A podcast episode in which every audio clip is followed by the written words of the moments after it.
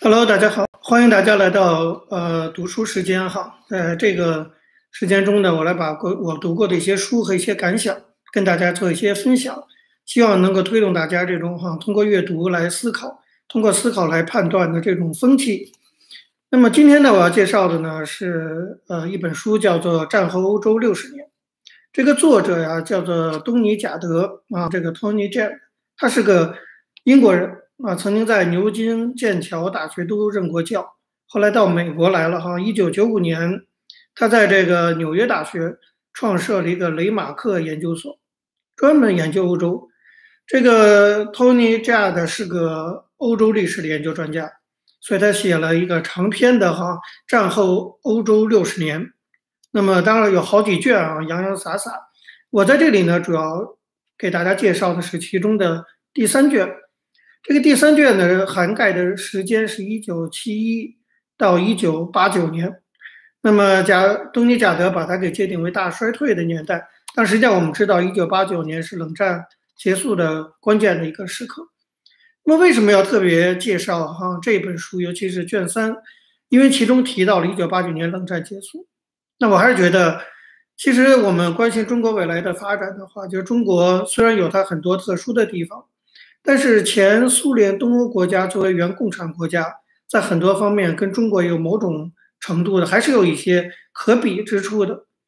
所以三十一年前啊，那整个冷战的结束，前苏联和东欧国家的转型的一些经验，我觉得现在值得我们拿出来重新做一些回顾啊。因为中国的情况，我觉得越来越朝这边靠拢。那么当通过这个。战后欧洲六十年书中对于当时的转型的一些描述，我们来看一看，就是我提出的题目：习近平会不会成为齐奥塞斯库第二？大家知道，在东欧转型过程中啊，其实像波兰、捷克等一些国家转型是相对平缓的啊，我们称之为“天鹅绒革命”。大家知道，天鹅绒哈很平滑，这样就转变过来了。比较少数的例外，典型的就是罗马尼亚。罗马尼亚的独裁者、共产党的统治者齐奥塞斯库，在爆发了这个人民革命之后，后来就被枪毙了，很快抓到就枪毙了。所以罗马尼亚是有一种比较这种暴力的方式啊，尤其是不是那种平滑的方式 完成了这个转型。当然，东欧国家的转型有各种各样的转型，有天鹅绒，有罗马尼亚，但中国的转型会不会啊走哪？天鹅绒的道路呢，还是走罗马尼亚的道路？这就是今天想跟大家讨论的话题哈。首先呢，其实根据这个多尼加的在战后欧洲六十年中的描述啊，就是他回忆当时的情况。其实你会发现，当时罗马尼亚的独裁者乔塞斯库有很多地方跟今天的习近平有颇多的相似之处。你比如说，在整个这个罗马尼亚局势没有发生变化之前，没有任何人预料到。啊，罗马尼亚的独裁统治会发生变化。齐奥塞斯库统治了非常长的时间，几十年铁腕的独裁者。那么，当时的罗马尼亚的国内的人民啊，实际上被吓得完全不敢妄动，跟今天中国一样，好像在严密的监控下，根本看不到任何反抗的力量。就是在齐奥塞斯库被枪决的前几个月，你都看不到这样的反抗的这种力量。另外呢，有一点跟中国也很相像。就在齐奥塞斯库在位的时候，西方国家对于齐奥塞斯库在国内的那种独裁、专制、人权的迫害情况视若无睹，包括美国在内都不予批评。这跟当今哈，这不是当今，至少前些年整个西方国家对中国的绥靖情况是一模一样的啊！大家不要以为中国的情况就什么特殊的这个国情哈，哈中国多么特殊。其实今天中国的情况，你放到三十年前，东欧国家是非常类似的。在当时，东欧国家也是没有反对派，外国也不太管他们的事情。那么在这一点呢，其习近平跟齐奥塞斯库其实一样，是拥有统治上至少表面上看来绝对的权威，没有这种挑战力量的。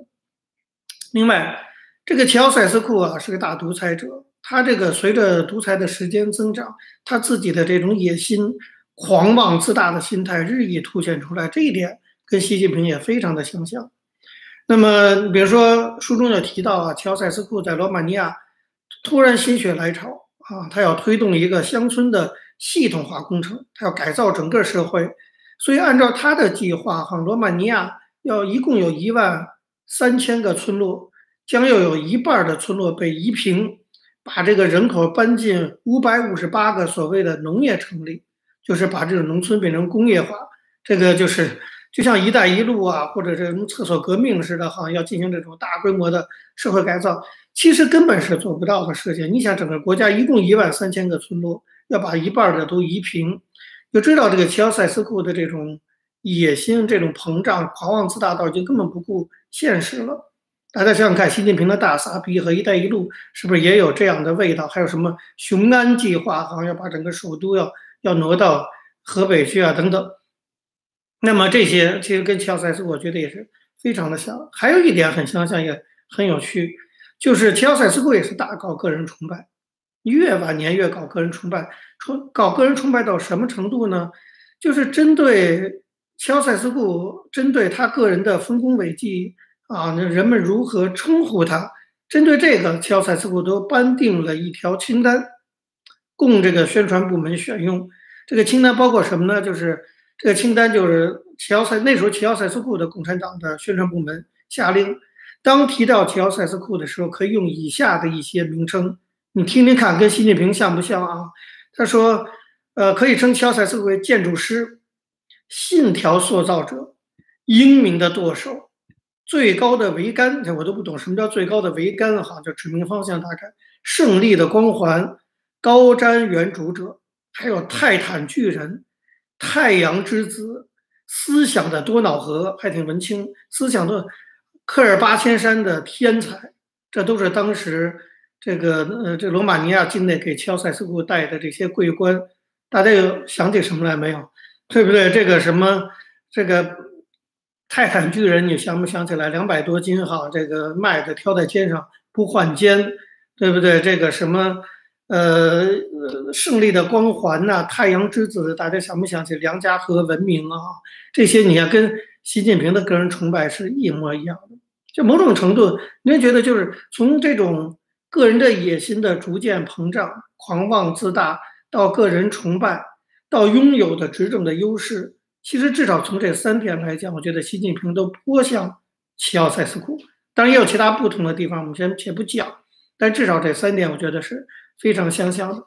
那么表面上看，齐奥塞斯库其实掌握了所有的政权，国内没有反对的声音，怎么突然就被枪毙了呢？这个过程是这个样子的。根据战后欧洲六十年的技术，大概罗马尼亚的转型的过程就是一个突变的过程，事先谁都没有思想准备，啊，不是从西方到国内有的那些不同的政见者，到罗马尼亚当局都没有想到，它是这个样子。这个一九八九年十二月的时候啊，就是其实其他国家东欧国家已经都发生变化，罗马尼亚还稳如泰山。一九八九年十二月的时候，罗马尼亚的国家安全局啊，相当于现在的国宝。要除掉在罗马尼亚西部有个城市叫蒂米什拉瓦，哎，它还挺难念哈。蒂米什拉瓦，在那蒂米什拉瓦那个城市有一个非常得民心的牧师叫特凯什，他对政府有一定的批评，而且也得到人民的拥护。国家安全局想除掉他，那么十二月十五号那一天，当地的居民就团团的围住了这个特凯什牧师避难的教堂，彻夜守护。不让国家安全局的特务来逮捕这个牧师，这是十二月十五号、十六号的时候，参加的人越来越多，守护这个教堂的人越来越多，而且守夜活动慢慢就开始转变成反齐奥塞斯库政权的示威。大家以为不要以为只有中国会出动军队镇镇压，当时的罗马尼亚政府面对这种情况，立即出动军警冲进群众进行镇压，也死了人。被称之为屠杀，那么血腥镇压了这个守护教堂的活动。但是这场屠杀的报道，透过美国之音，透过自由欧洲电台，迅速传遍了整个罗马尼亚。但是罗马尼亚的人也是可以收听到这些短波的。那么这个抗议活动迅速的就从这个边缘的小城市蔓延到了首都布加勒斯特。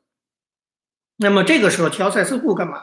他完全没有想到会出这些事情。他本人当时正在伊朗访问呢，你就知道他还能够出访，就说明他一点也没有预料到，啊，没有完全没有任何的迹象，所以他才放心的去出访。但是出现了这种抗议，而且抗议绵延绵延到首都之后，齐奥塞斯库赶紧从伊朗返返回。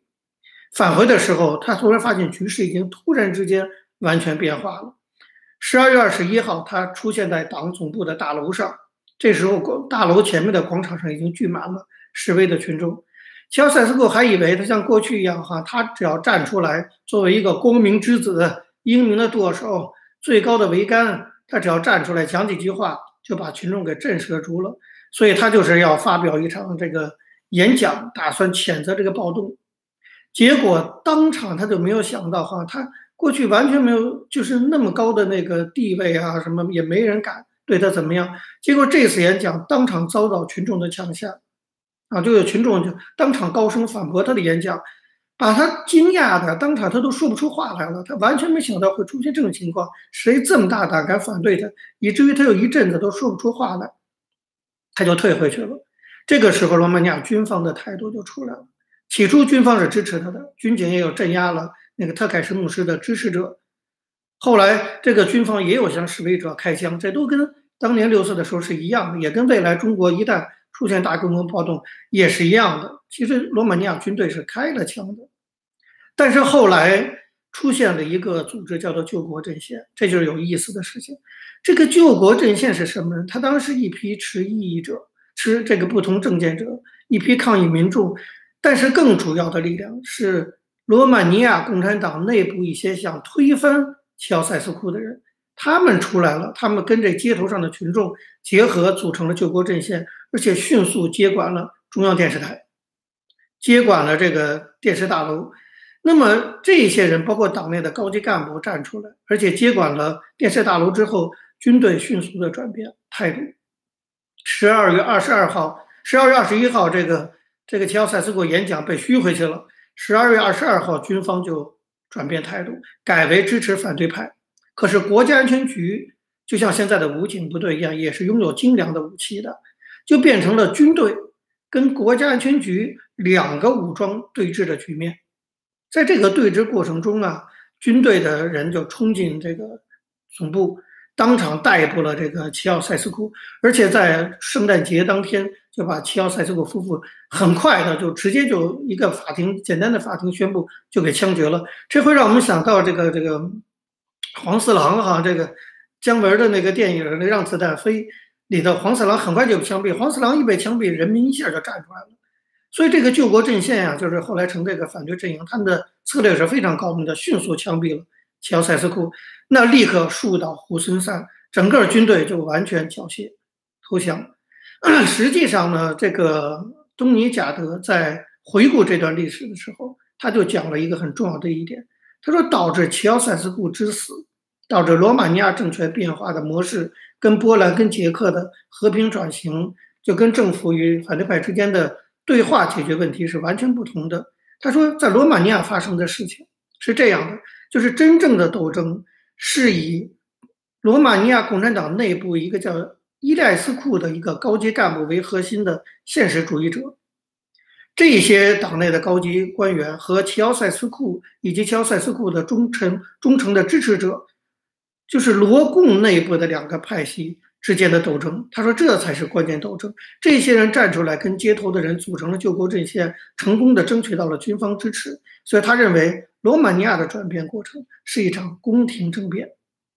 就是人民确实是先由街头的人民发动了这种啊抗议。但是党内一些不满齐奥塞斯库的人，或者有野心想取代齐奥塞斯库的人，利用了人民的这个抗议，迅速的利用了这个成果，并且帮助这个成果延续下去，导致罗马尼亚成成功的转型。转型之后，其实当这些罗马尼亚共产党反齐奥塞斯库的也不可能再回到乔塞斯库时期的专制统治，罗马尼亚就逐渐的开始向民主过渡了。这就是大概。罗马尼亚转型的一个过程啊，就是我们在这本书中读到一个过程。那么这个就会让我们想到，这样的一个模式会不会在中国发生？我觉得，当然，我们我刚才讲，我们不能在这里下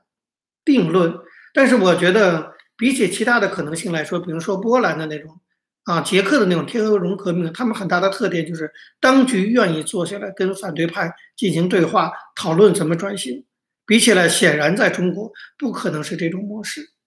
那么，在整个前苏联东欧的模式中，也从来没有一个人民整个通过武装起义推翻政府的模式，也从来没有。即使在茉莉花革命中也没有，都有一个体制内部的人站出来跟体制外结合，导致局势转变这么一个过程。所以，如果我们哈去思考过去苏联东欧那些共产国家转型的经验的话，那么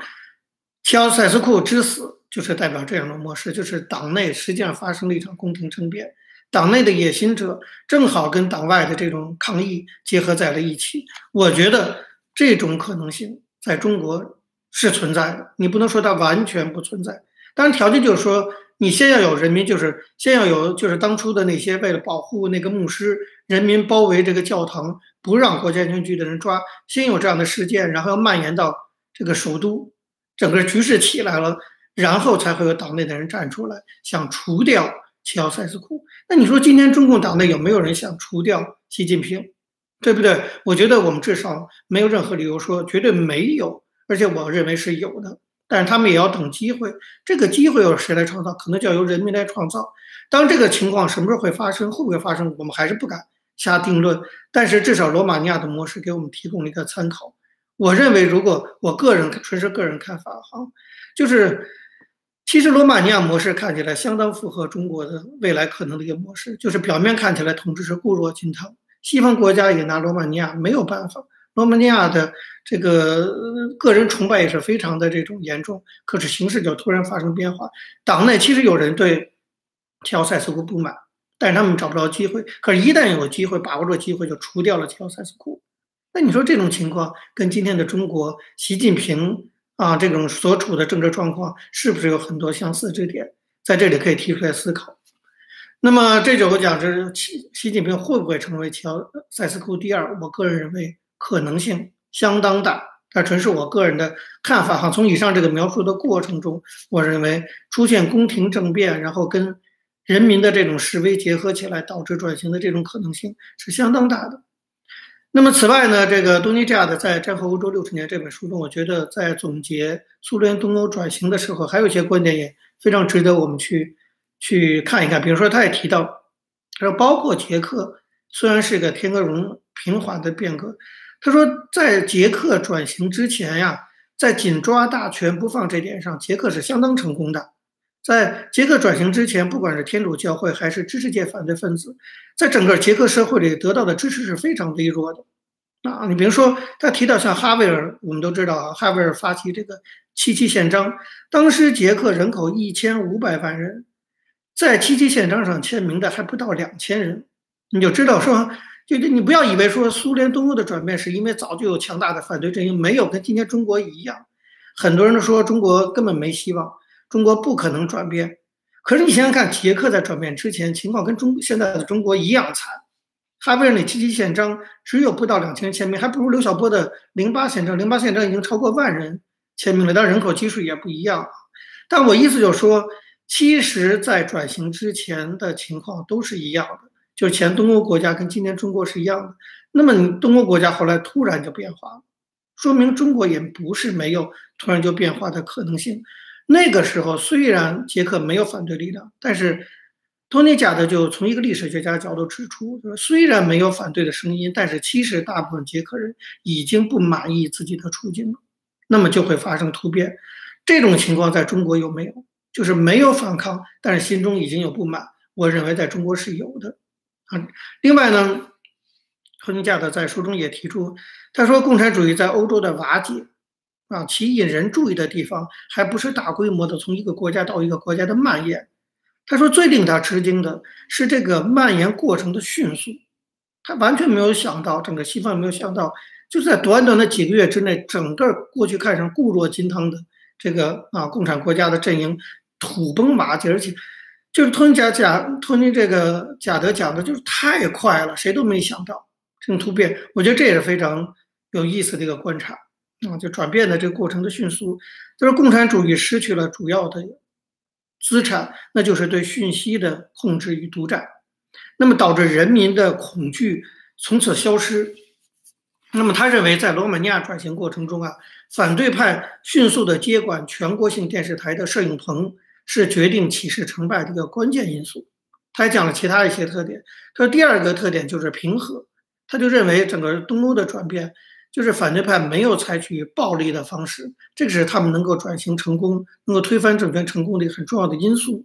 他说觉得如果是群众使用了暴力的话，更容易使得就是当局包括军方那么更紧密的团结起来。啊，如果当局看到是用暴力要来，就是报复旧体制的话，工党政权的考量可能就是不愿坐下来跟你谈判了。他也从历史的角度做出这样的总结。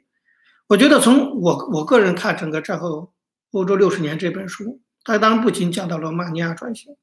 讲到整个东欧转型的时候，我觉得其实有一些是值得中国借鉴的。就整个苏东转型的过程中，有几个条件是成功的保障。你比如说，充分利用了媒体。那今天其实网络更发达，充分利用媒体的可能性会更高。第二个就是各个阶层团体非常团结，好像当初波兰的知识分子成立了工人权利争取委员会，知识分子跟工人紧密的团结在一起。第三个坚持了非暴力原则，第四个某种程度做了一定的妥协，而不是一味的就是达要求达到所有的条件。第五个就是整个的运动发展的节奏是在领导者的控制范围内，是可控的运动节奏。第六个，整个国际社会坚定支持；第七个，提出了非常接地气的口号和诉求，比如说喊出“我们就是人民”，啊，就说你共产党不能代表人民，我们才是人民等等，非常接地气的口号。这些因素啊，这媒体的充分利用、各阶层的团结、非暴力原则、一定程度的妥协、可控的运动节奏、来自国际社会的坚定支持以及接地气的口号和诉求，是苏联东欧转型成功的。我觉得七个主要的经验，就是你如果去看战后欧洲六十年，你可以看到这些经验在各个国家的呈现。那么这些经验在中国未来发展中会不会起作用？我觉得我们还有待观察，至少是非常值得我们推荐。我还是觉得大家在观察中国未来发展的时候，台湾是一个例子，但是前东欧国家的转变也是一个例子，而且比台湾搞不好更符合中国的状况，因为都是。其实，不管中国还是前东欧国家，都是从苏联模式影响下这么发展过来的党国体制，所以东欧转型的经验非常值得我们思考。如果大家愿意多看看东欧转型经验的话，以后我们还有一些书会继续向大家介绍。那么这本这个东尼贾德写的《战后欧洲六十年》的第三卷，专门也讲到了很多东欧转型的经验。好，那么习近平会不会成为乔塞斯库第二？啊，我还是强调，我个人觉得这种可能性颇为。就是颇有这种可能性的存在，当然这只是个人观点哈。好，那今天的读书时间就到这儿，我们下周再向大家介绍别的书籍。